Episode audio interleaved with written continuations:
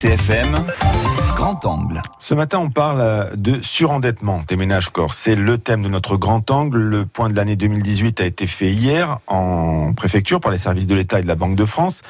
En Corse, les dossiers déposés sont moins nombreux que sur le continent, rapportés au nombre d'habitants. 566 dossiers en 2017. La région est pourtant la plus pauvre de France. Comment expliquer ce paradoxe? On voit cela avec Thibaut Kilikini. À l'heure où la question sociale fait rage en France avec la mobilisation des Gilets jaunes, le nombre de dossiers de surendettement déposés diminue dans le pays.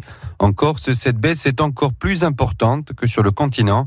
Le phénomène a une explication selon Jean-Charles Sananès, directeur régional de la Banque de France. Le nombre de dossiers de surendettement diminue au niveau national comme en Corse suite à, disons, une situation qui est peut-être un peu meilleure, mais surtout à une évolution de la législation qui permet aux commissions de surendettement de d'aller vers des solutions pérennes pour les surendettés, notamment euh, aller vers l'effacement euh, définitif des dettes qui permet d'éviter d'avoir euh, des dossiers de surendettement qui, se, qui restent dans les conditions de surendettement. La Corse reste malgré tout la région où le taux de pauvreté est le plus élevé, 6% de plus que la moyenne nationale.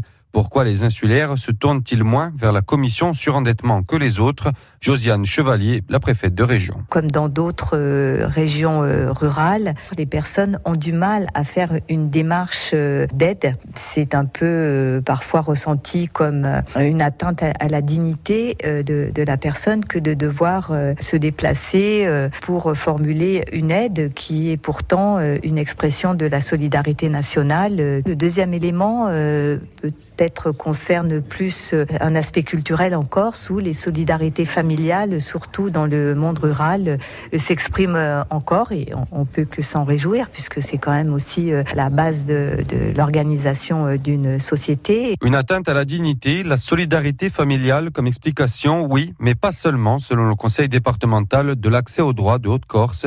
Les insulaires méconnaissent aussi trop souvent les accompagnements auxquels ils peuvent prétendre. Johanna Moras, secrétaire générale du CDAD de Haute-Corse. Moi, j'ai eu le, ce cas qui, m'est resté en mémoire d'un couple de personnes âgées hein, et qui sont venus consulter, donc euh, qui sont venus sur une permanence et qui étaient très étonnés à l'issue d'avoir trouvé une solution, euh, d'avoir trouvé une procédure euh, dans leur cas et qui disaient mais en fait on ne pensait pas ça concernait le droit. Les gens ont un problème financier à un moment donné. Toutes nos permanences, tous nos points d'accès au droit sont installés dans des endroits, donc comme des centres sociaux ou dans des UTIS à la collectivité de Corse, qui sont connus pour bah, leur gratuité, leur anonymat. Alors je précise que toutes nos permanences sont bien évidemment gratuites. Si une difficulté se pose, il ne faut pas hésiter euh, à venir se renseigner et essayer de, trouver les meilleures solutions pour sortir de l'impasse. Ne pas attendre. Autre point où la Corse se distingue, le profil des surendettés.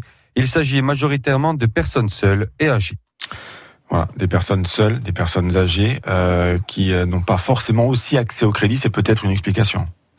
Oui, c'est peut-être une explication. Euh, l'explication aussi, c'est que la pauvreté euh, en Corse euh, bien concerne un nombre croissant de personnes et qui sont aussi beaucoup des personnes âgées et des jeunes. Et puis, il y a peut-être une frilosité au niveau des banques pour accorder des financements. Quoique, lorsqu'on a 70 ans, on ne fait plus de prêts à la consommation et on se contente du minimum vieillesse, comme c'est le cas dans beaucoup de nos villages et de beaucoup de personnes âgées.